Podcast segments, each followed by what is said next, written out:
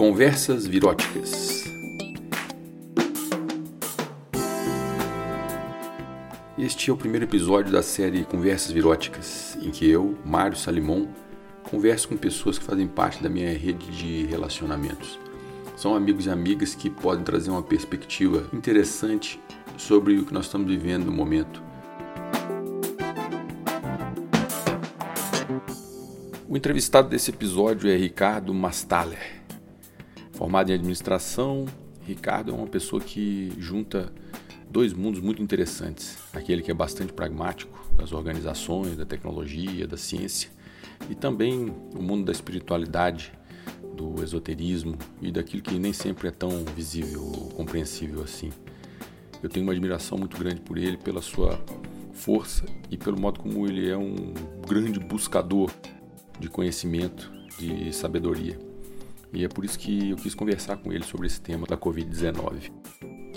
Ricardo é, além de CEO, diretor né, de uma empresa de tecnologia de informação chamada Run2Biz, é um palestrante, escritor e pessoa que tem uma atuação muito forte nas redes sociais.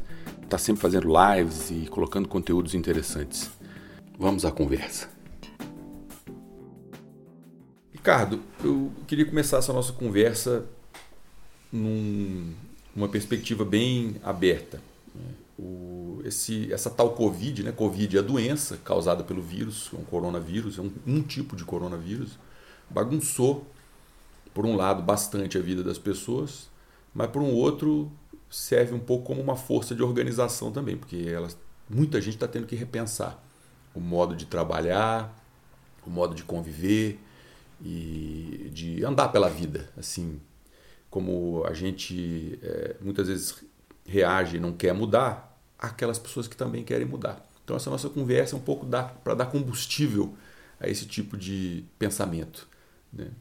É, eu estava contando para você há pouco que essas conversas têm por objetivo trazer pessoas que são da minha rede pessoal para discutir um tema que é da contemporaneidade, mas que na verdade pode ser que venha vindo já de muito tempo.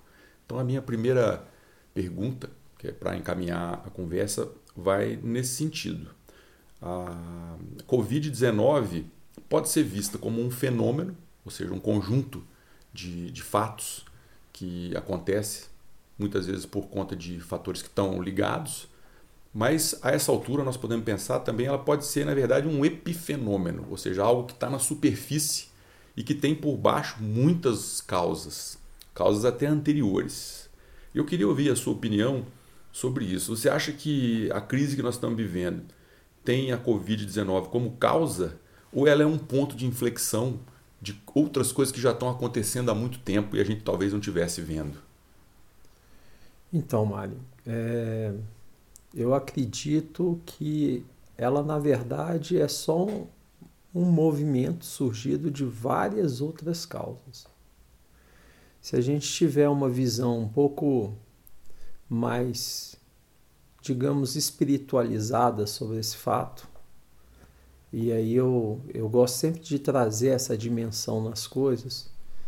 É, eu prefiro acreditar que a Covid foi um bem que veio para a humanidade, aonde a humanidade está tendo a oportunidade, inclusive, de se somar, de se solidarizar, de ter um movimento muito mais comunitário, solidário do que de divisão ou de é, de egocentrismo, porque se esperava muito que de alguma forma o mundo passasse por uma reforma, por uma reformulação, por mudanças, transformações a partir de um movimento de guerra, é, era uma tendência isso. É, se a gente for ouvir alguns relatos, inclusive quando falavam da data limite, né? É, isso dito muito na época o Chico Xavier, que era uma, uma predição e tal. É, teoricamente, isso não aconteceu da forma que se esperava. Né? E um ano depois, um pouco mais ou um pouco menos, veio o fenômeno da Covid. Então, se a gente tiver um entendimento dessa dimensão, mais de universo, de espiritualidade, eu acho que era já de se esperar que algo ocorresse é, para que a gente pudesse ter mudanças significativas no nosso modo de viver.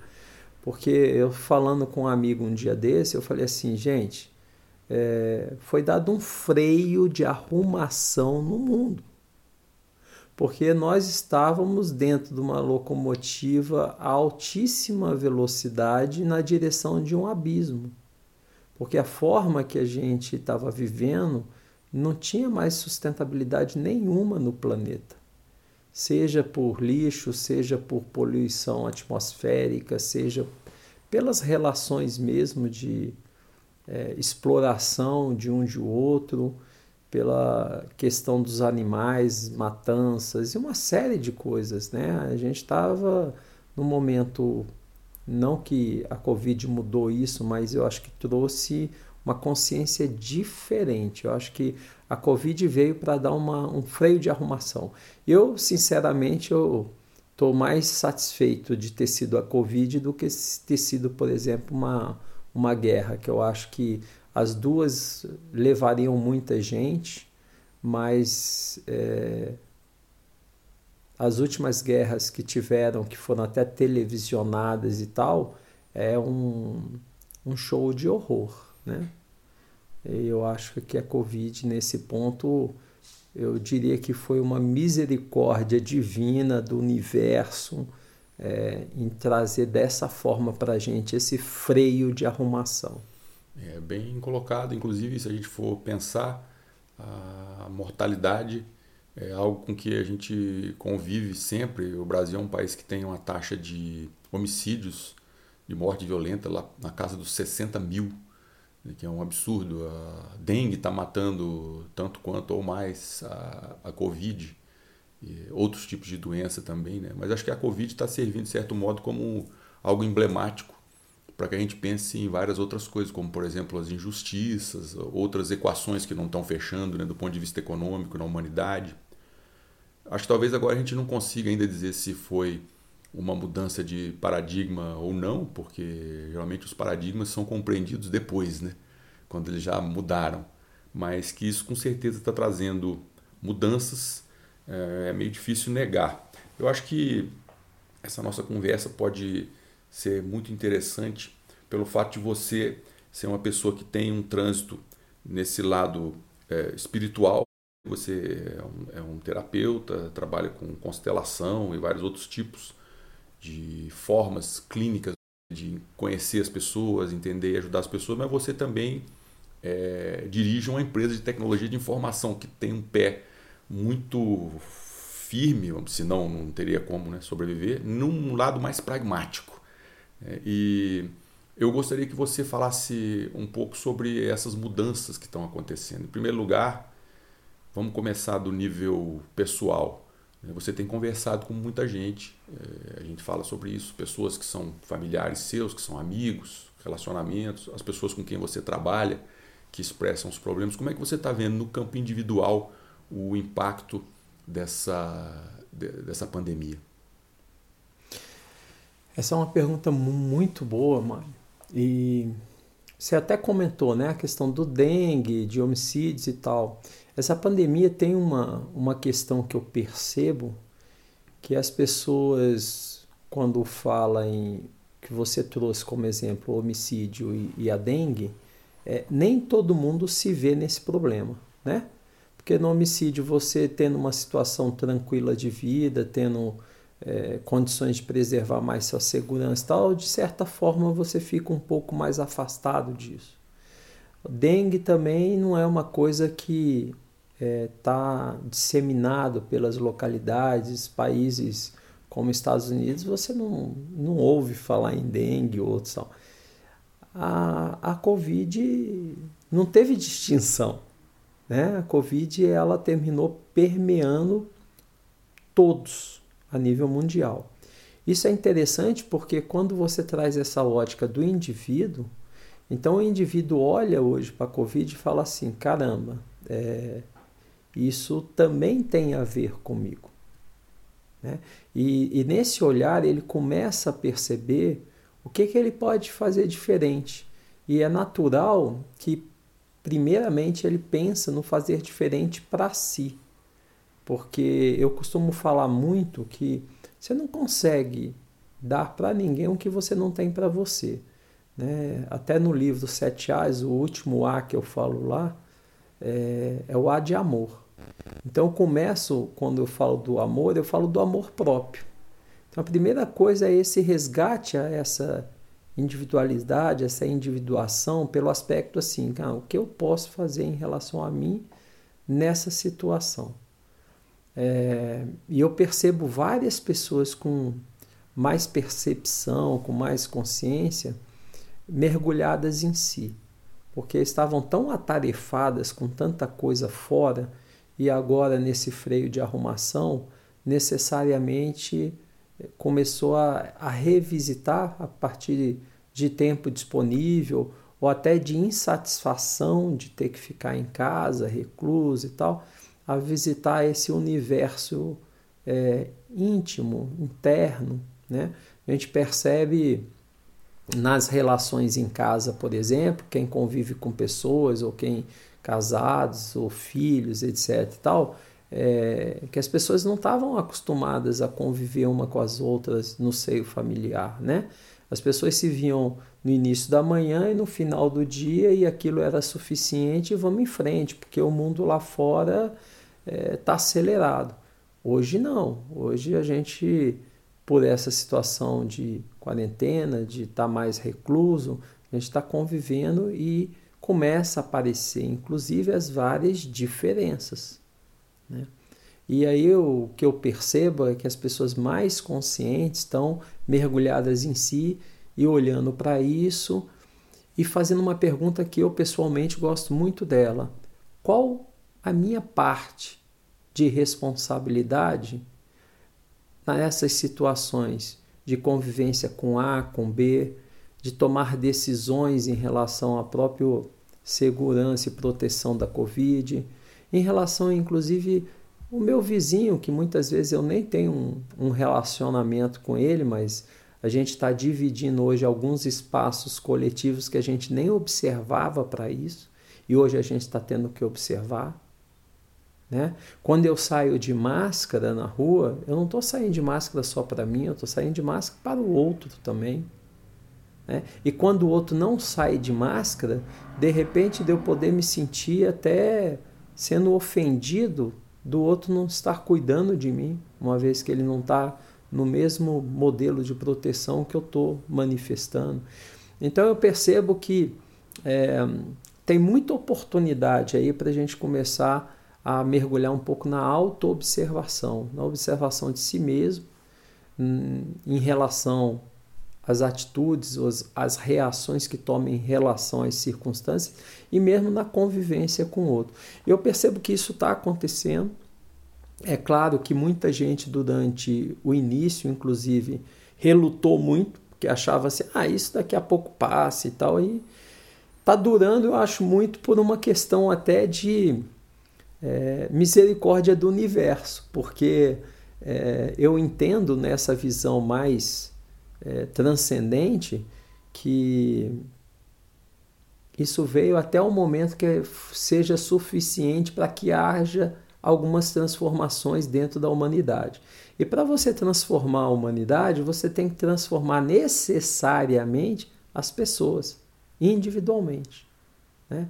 Então, acredito que esse movimento está sendo, de certa forma, lento, porque realmente a gente tinha um hábito muito de viver o externo para fora e é natural, é como umas férias. Você está num trabalho muito acelerado. Os primeiros dias de férias, você está mais no trabalho do que em férias. Você começa a desfrutar das férias quando você para uns 5, 10 dias que você começa a desacelerar, que você começa a achar a graça naqueles momentos de diversão, descontração, porque é natural. O ser humano não é como uma máquina que liga e desliga. Não, não funciona assim. Do ponto de vista social, a gente pode pensar que essa pandemia faz algo como se fosse assim colocar um, contraste, um corante nos espaços que antes eram vazios. Né? Como você estava dizendo, agora a gente parece estar mais consciente desses espaços que são compartilhados, porque a gente tá, tenta guardar uma distância das pessoas, a gente fica se perguntando se essa distância é suficiente, ou se a gente muitas vezes não está aumentando essa distância e ela poderia ser menor. Isso muito porque a gente não tem informação. Né? Como é que você vê no campo do, das organizações, que é onde o social se, se desenvolve de uma maneira muito intensa, como você vê o, essas questões de espaço, de relacionamento? Está fazendo falta estar tá junto? Ou as pessoas estão se virando bem, ou encontrando outras formas? Como é que você está trabalhando isso, por exemplo, na Run to Peace?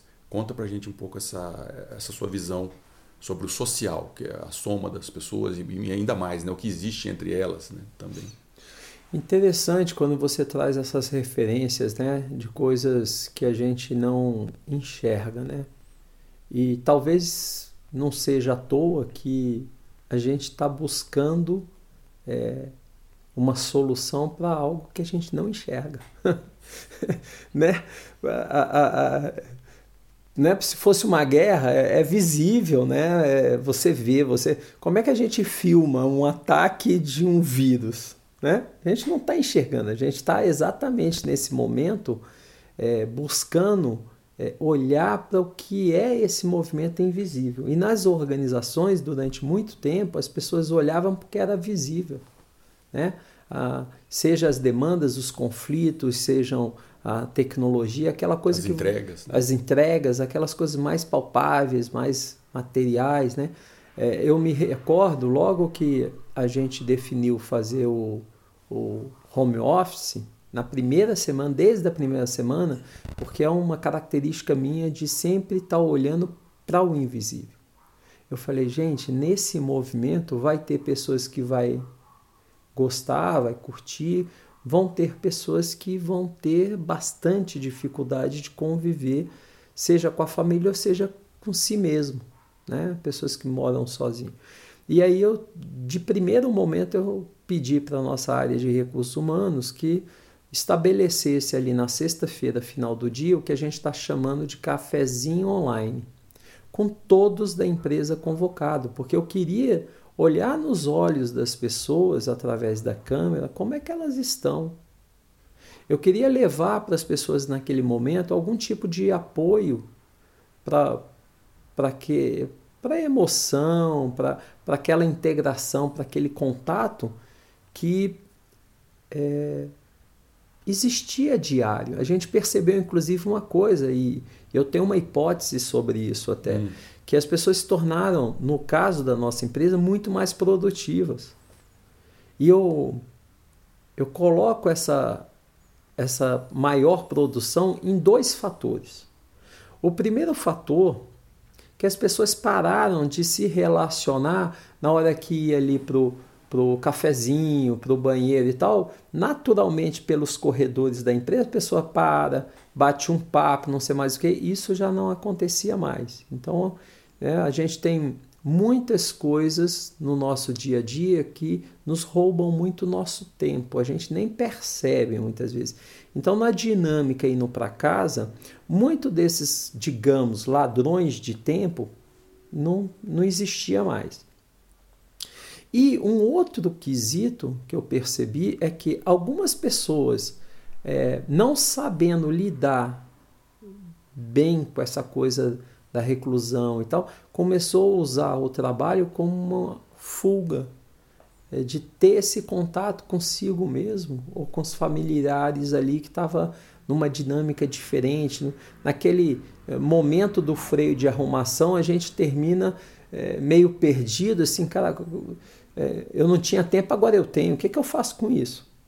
Né? Então, esse freio de arrumação, é, nesse primeiro momento que eu imaginei que a gente tivesse todas esses desafios, essas dificuldades, eu instituí todo final de sexta-feira, que era o último dia da semana, uma hora nesse cafezinho, e eu sempre trago alguma pessoa para falar algum conteúdo que pudesse apoiar essas pessoas aonde elas estão, remotamente. Né? O primeiro convidado, inclusive, eu trouxe foi um neuropsicólogo, né? falando um pouco sobre isso. Depois a gente trouxe pessoas para falar sobre comunicação não violenta, porque a questão do desafio do se comunicar de uma forma é, acolhedora, afetuosa nesses momentos tão críticos é, é bem importante. Da mesma forma que eu trouxe pessoas para falar sobre organização de agenda, porque é, é muito importante a gente perceber que nessa quarentena a gente precisa ter rotinas, precisam ter disciplinas. Essa é, é uma das coisas mais recomendadas pelos psicólogos, pelos terapeutas, da gente não quebrar essa rotina e achar que não, a gente pode fazer a qualquer hora. Não, inclusive tem alguns que até falam assim: olha, você se veste como tivesse indo para a empresa. Uhum. Né? Não, não, não, fica de pijama o dia todo. Né? Cria todo esse ritual. Né? Inclusive, algumas escolas que estão tendo é, aulas remotas e tal, elas têm feito uma exigência das crianças. Eu estou acompanhando uma de é, três anos de idade no, no processo dela de observar que ela é filha de uma pessoa muito querida é, que eu conheço e a gente troca ideias sobre isso. Ela falando, Ricardo, as pessoas pedem para preparar a mesinha com a água, com os, os papéis, com o negócio, e ela está de uniforme escolar naquela hora. Porque essa referência, principalmente para criança que tem uma, uma percepção muito do concreto, é fundamental. Que marca terão essas crianças do que foi uma quarentena dessa? É. A gente tem que ter essa percepção, essa responsabilidade. E aí você fez essa pergunta, e na empresa? É exatamente nessa percepção, nessa responsabilidade que desde o primeiro momento eu procurei, com relação a isso, trabalhar muito focado principalmente no emocional das pessoas. Porque o, o resto a gente já vinha fazendo, a melhoria profissional, rotinas, então, então a gente já tinha até uma grande maturidade do trabalho remoto. É. O que veio foi essa essa questão do emocional que é muito intenso, porque não é mais a pessoa só trabalhar remoto. Ela trabalhar remoto dentro de uma dinâmica familiar que os filhos estavam na escola agora não estão mais, está dentro de casa e, e muitas vezes o pai e a mãe têm que cuidar, porque não tem mais aquela babá ali que vai e volta todo dia para casa, né? Então é, é, mud, se mudou muito, mudaram-se muitas dinâmicas. É, acho que a palavra teletrabalho é pouco. Ela diz muito pouco sobre o que está acontecendo, na verdade. Né? É, foi óbvio que ela foi a mais fácil de se usar. Ela surgiu. Eu, eu me lembro de ter pensado nisso a primeira vez em 1991, quando eu trabalhava num, num jornal aqui em Brasília. E eu fiquei doente uma vez, umas duas semanas, não estava podendo ir até a redação, mas eu queria muito seguir trabalhando. E eu tinha um computador em casa com uma impressora, um computador daqueles de acho que 8 bits na época, e um aparelho de fax que eu tinha comprado, algo assim, né? O fax era uma coisa muito nova, pouca gente tinha em casa. E eu conversei com meu chefe, ele aceitou a, eu, a ideia de, de fazer as matérias em casa e mandar por fax, né? Silvio Guedes era o chefe na época do jornal, grande amigo meu até hoje. E aí a gente passou a trocar ideias sobre software, etc., como é que funcionava essa dinâmica. Depois, em 97, eu voltei a trabalhar com teletrabalho como consultor do Unicef. E ali eu comecei a perceber uh, que aquilo era muito viável, mas que trazia realmente essas questões com a família e tudo mais. E já em 2009, quando eu trabalhei na Fundação Avina, eu coordenei uma equipe de cinco pessoas, elas estavam em quatro países diferentes.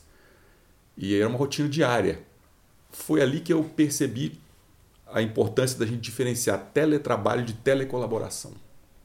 Teletrabalho é você trabalhar remotamente, né? E telecolaboração é você colaborar remotamente. E a colaboração é um problema, inclusive, quando você está em copresença na empresa. Né?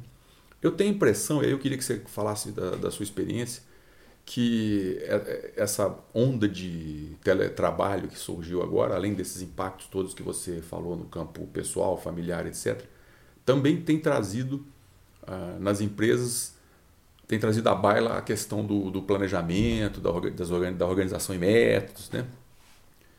E eu penso que a granularidade de você planejar para trabalhar remotamente é diferente daquela de você estar em copresença porque justamente você tem, tem certas coisas que você não está vendo na sua frente, numa base diária. Né? E vamos dizer assim, que os modelos de representação do trabalho não estão tão claros quando as pessoas estão longe. E aí você tem que, de alguma forma, reproduzir isso com metáforas. Você deu um bom exemplo aí da pessoa sentar com uniforme e tudo mais. Né? Como é que você tem visto essa questão do planejamento? Muito embora eu saiba que a sua empresa, ela por natureza, tem um planejamento mais detalhado que das empresas comuns. Né? Mas como é que você vê essa questão da, da, da, do tele, da telecolaboração influenciando o modo de gerenciar uma organização? É, aí tem tem várias vertentes, né? Essa é uma resposta que tem várias várias questões que a gente precisa trazer para a gente perceber as minúcias, né? Uma delas é assim, o, o planejamento diferente do passado, o planejamento hoje ele ele tem tido uma percepção de uso é, com menos conteúdo e menos densidade que no passado. Porque a gente fala muito na área de tecnologia que a gente está vivendo um mundo VUCA. O que é o VUCA? É uma sigla que vem do volátil, incerto, em inglês, né? complexo e ambíguo. E dentro dessa vertente se nasceu o que o pessoal chama de metodologias ágeis. Então, antigamente a gente fazia um plano de negócio, por exemplo. Hoje em dia a gente substituiu pelo Canvas, que é uma metodologia para ter uma percepção mais rápida do que, que é aquele modelo de negócio, como que vai rentabilizar, quais seriam as atividades chaves, pessoas chaves para fazer acontecer. Dificilmente hoje você faz um plano de negócio como na, no passado, porque o plano de negócio, numa visão passada, às vezes a gente levava três meses para elaborar, porque tinha que buscar muitas fontes de informação e tal. Hoje, a depender do negócio, três meses já passou oportunidade. Né? Então, o, o, esse modelo mudou. Por conta até dessa situação, a colaboração se tornou muito mais presente. Né? Então, hoje você, graças à tecnologia, você consegue ter o trabalho colaborativo remoto de uma forma até bastante eficiente. Eu estou no meio de um projeto agora de, de branding, de redefinição de marca, de ação de mercado, etc. Toda segunda e quinta pela manhã a gente tem uma reunião com 10 pessoas remoto e ali a gente está produzindo é, de uma forma, eu te diria, até com muito mais é, qualidade do que se fosse presencial. Porque de repente a gente tem uma tarefa conjunta colaborativa, a gente abre uma planilha que todos estão acessando e digitando na mesma planilha. Você vê o outro ali digitando, botando informação.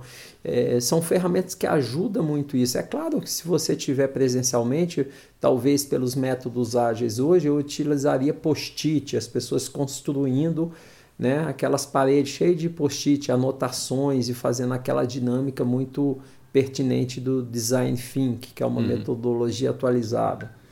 Então, é, é, essa coisa da colaboração, eu entendo que ela não se perdeu nesse modelo de teletrabalho, mas que ela aconteça, e eu estou percebendo nessa experiência nova, é, no tempo real e não num tempo assíncrono.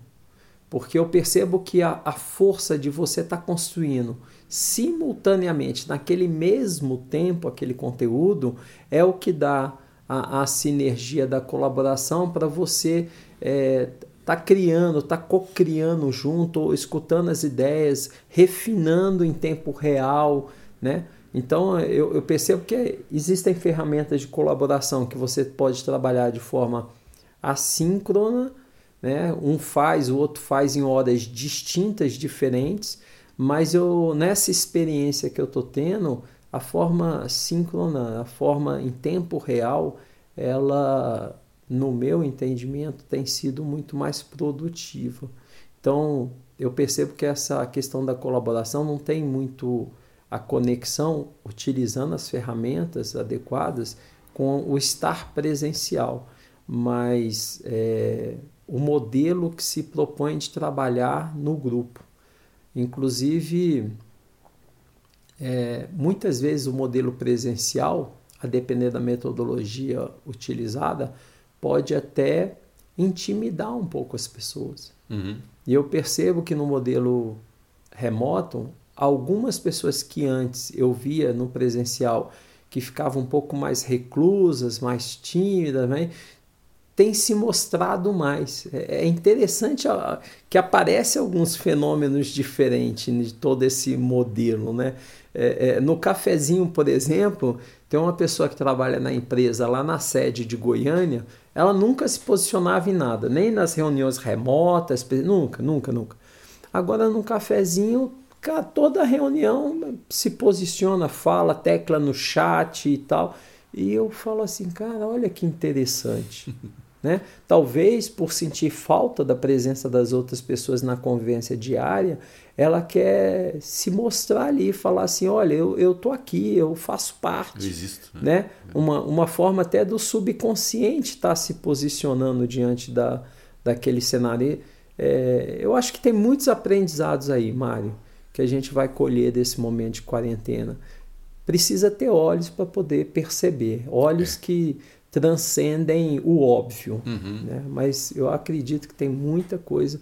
E eu acredito que essa geração nova que está vindo, desses jovens e tal, é, daqui 20 anos, 30 anos, eles já maduros, trabalhando, eles vão lembrar desse momento como um momento de é, uma grande é, consistência de amadurecimento, de porque eu, eu, eu tenho essa sensação que, de forma geral, é, veio para um fortalecimento é, da comunidade como um todo, da sociedade, da humanidade. Então você pensa que para quem tiver interesse em aprender, não falta conteúdo.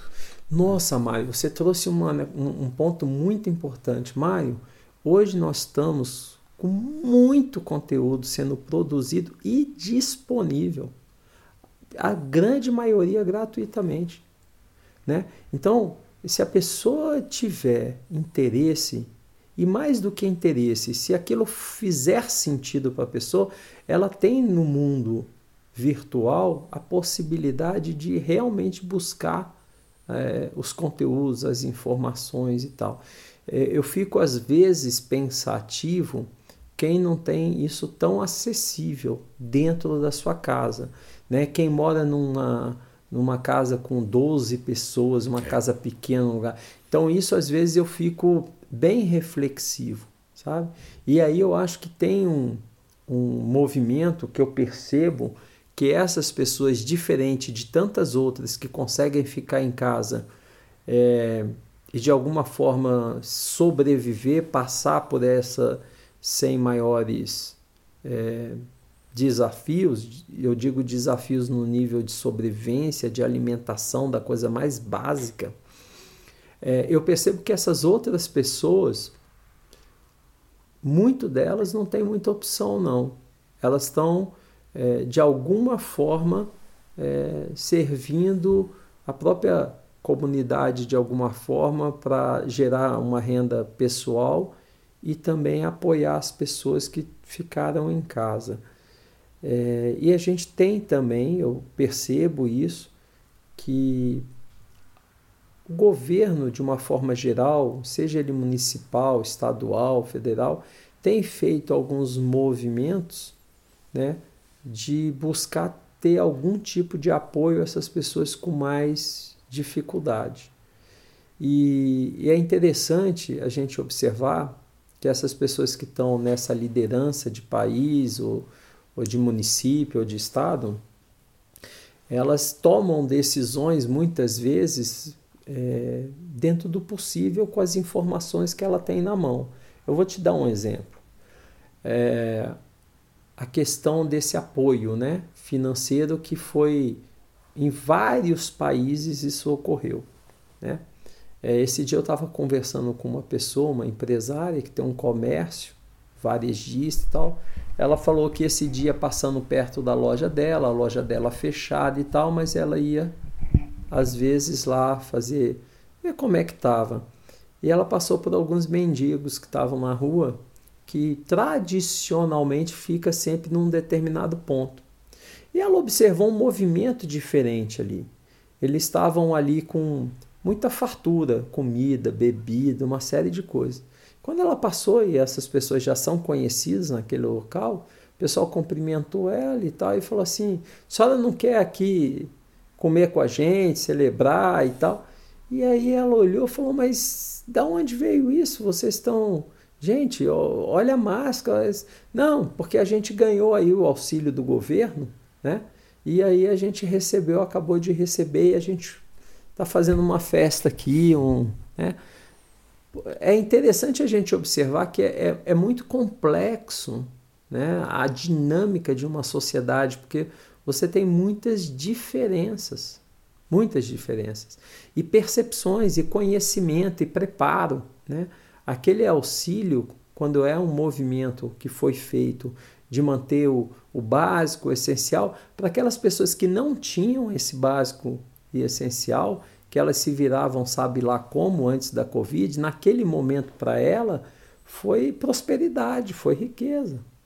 Tá certo? Então a gente precisa tomar muito cuidado da gente olhar para os fenômenos, para as coisas, com um olhar é, de preferência, em, pegando emprestado os olhos de várias pessoas, para a gente ter uma visão um pouco mais completa da situação. Porque isso me chamou muita atenção quando essa amiga me relatou isso.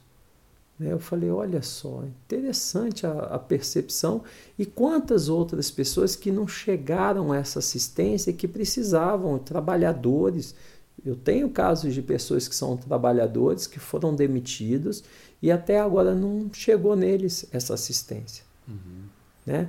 É, e a gente está num país chamado Brasil que tem uma dimensão continental, né?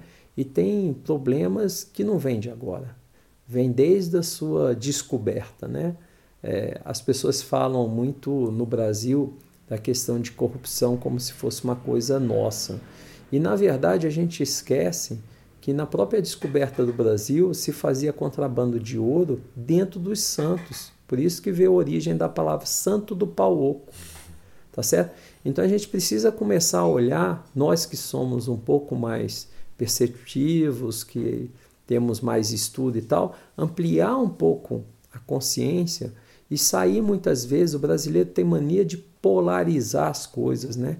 Ou é branco, é preto, ou é isso, aquilo e tal, e ter a sensibilidade, inclusive, do momento, das situações, porque aí eu acho que a gente vai ter uma uma, uma possibilidade de construir algo mais consistente.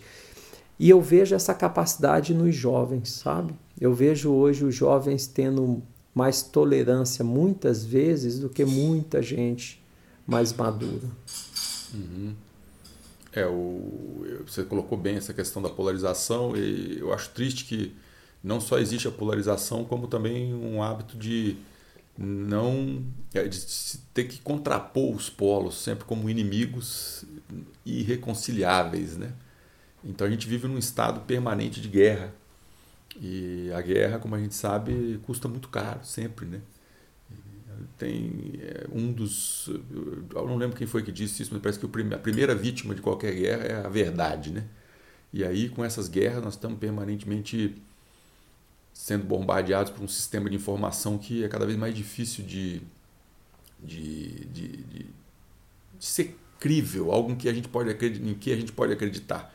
A gente sempre tá, desconfia das coisas, a gente desconfia.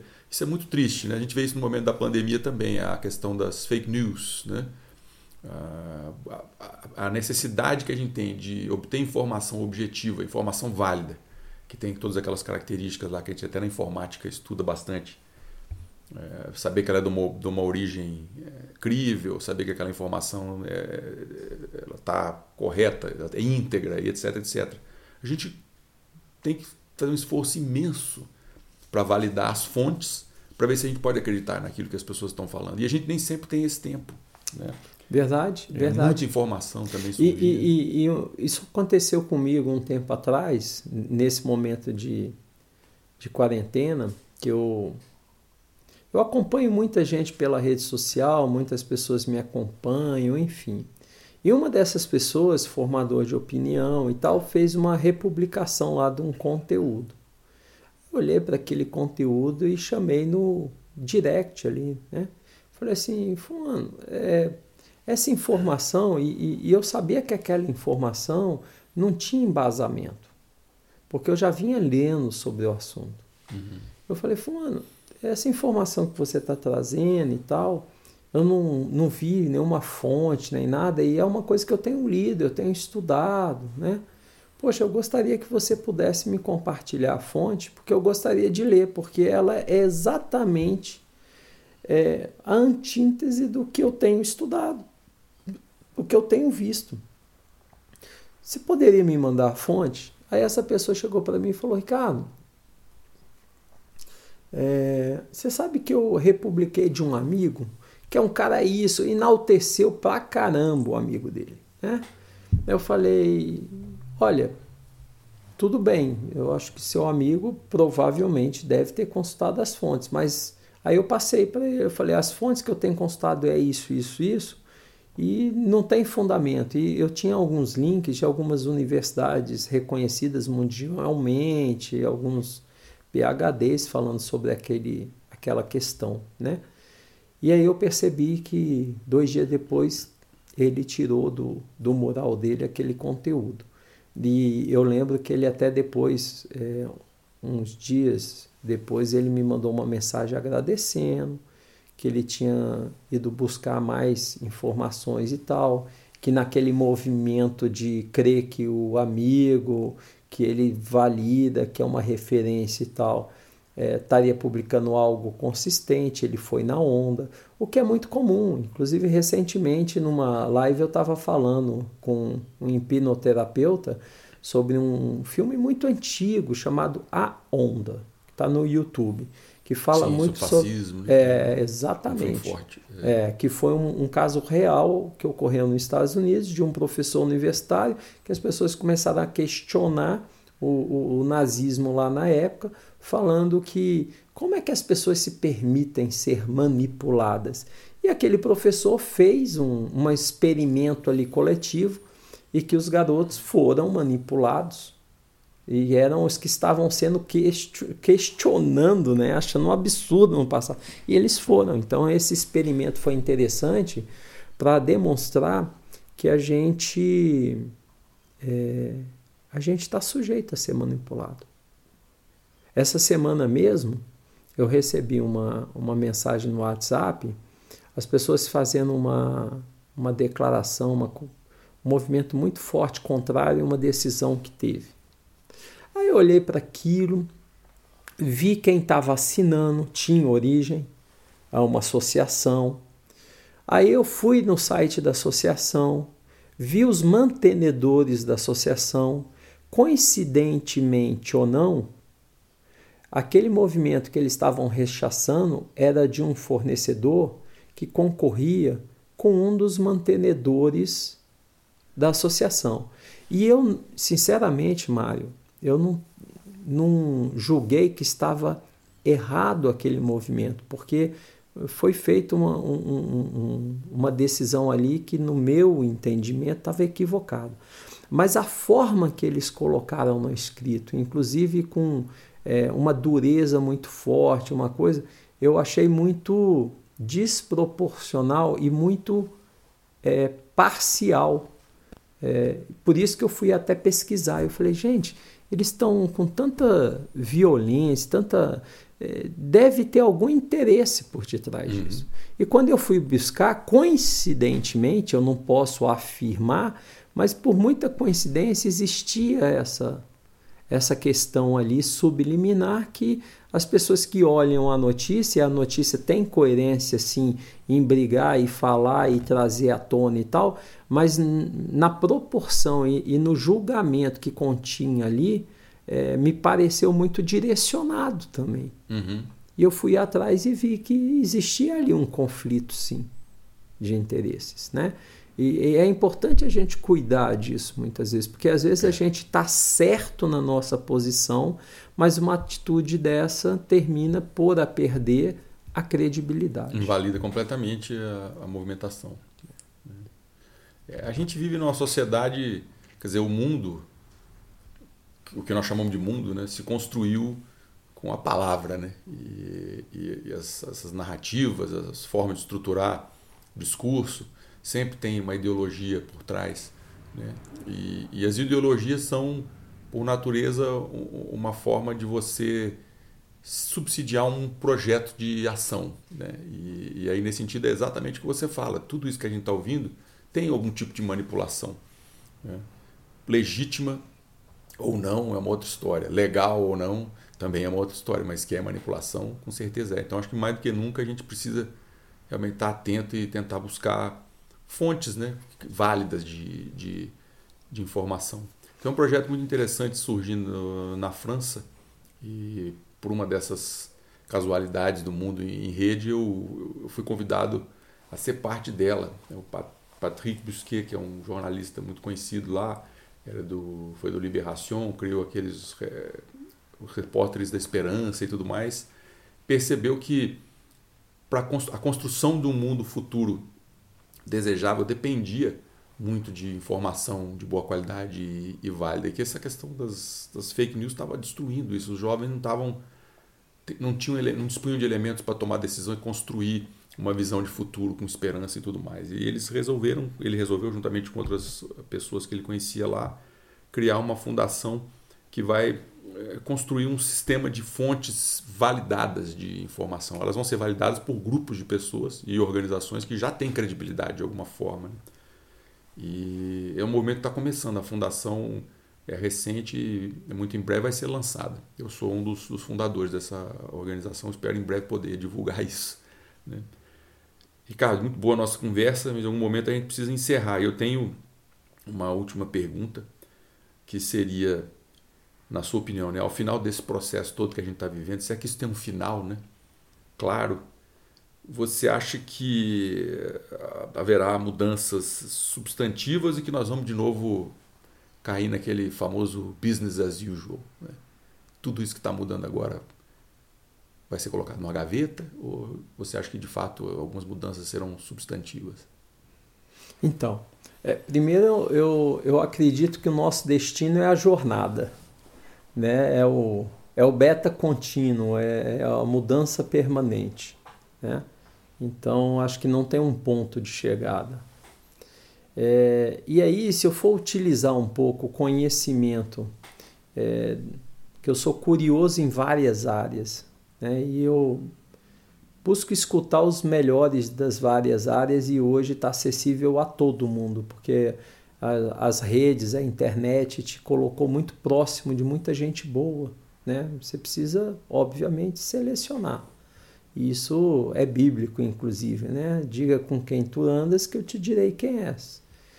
E dentro dessas minhas leituras, dessas minhas buscas por informação, é, e aí não tem um julgamento se isso existe, não existe, se é certo, não é errado, mas o fato é que eu percebo que é, no conhecimento da astrologia que diz que a gente saiu de uma era de peixes e está indo numa era de aquário, eu valido esse discurso quando eu percebo que a era de aquário é uma era da autenticidade. É uma era onde as coisas ficam mais claras. Né? E aí não precisa nem usar da astrologia, a gente pode usar de situações históricas. Hoje, qualquer coisa que é feito, como esse caso mesmo dessa semana, né, que foi feito por uma ação de governo, em questão de horas já estava muita gente mobilizado e indo contra e, e apontando, né? E eu acho que tem que fazer isso. O que não tem é distorcer a informação botando outros ingredientes que não é daquela informação. Uhum. E aí termina invalidando a própria informação e criando as polarizações, porque as polarizações elas só são criadas no meu entendimento por colocar elementos que não fazem parte daquele momento, por questões de paixões, de emoções, porque o ser humano é um ser emocional, né? Então acho que a gente de forma nenhuma a gente retorna para uma situação anterior. Eu sempre acredito que é um, é um processo de evolução, Por mais que a gente olhe para a história e a gente vê que tem situações é, cíclicas, né?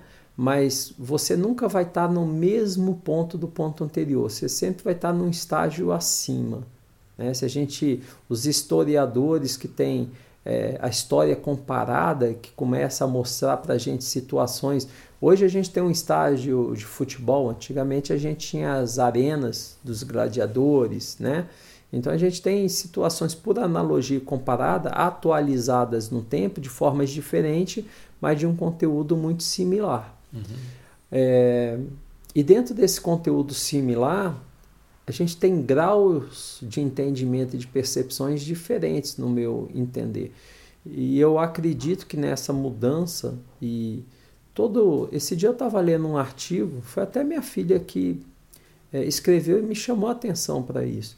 Ela falou, pai, você observou que a cada 100 anos a gente tem algum fenômeno importante que marca aquela mudança de, de, né, de, de momento, de séculos e tal.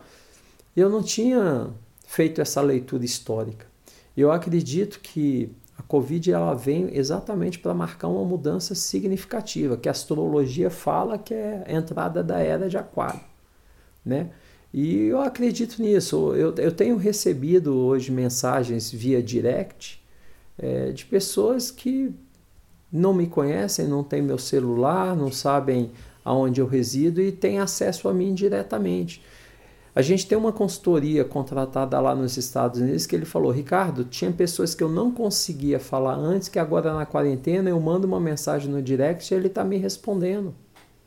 Eu tive uma troca de mensagens essa semana com uma referência na área de cuidados paliativos do Brasil. Uma médica muito competente de São Paulo, vive dando entrevista, autora de livros e tal. E eu troquei uma mensagem com ela, eu mandei pedindo é, para que ela me desse uma, uma leitura na visão dela de um determinado texto. Em duas horas ela me respondeu. Uhum. Tá certo? Então é interessante como é, o mundo está outro. É, as pessoas que elas podem estar tá insistindo ainda em, em tentar buscar uma vida do passado, em, pelos hábitos, pelas crenças, o mundo é outro hoje. E as pessoas, quanto mais elas se atualizarem, mudarem o comportamento em torno do que é atualidade, eu acho que a gente vai ter um crescimento maior, mais acelerado, e a gente vai sair desse momento de, de reclusão, de quarentena, de uma forma muito melhorada, muito aprimorada. É, minha percepção é essa. Eu, eu acredito no, no ser humano por detrás de cada pessoa. Termina aqui o primeiro episódio de Conversas Viróticas. O próximo já está na linha de montagem e trará uma entrevista com Augusto de Franco. Não deixe de ouvir Fique ligado e encontre os nossos programas nas plataformas de redes sociais. Basta procurar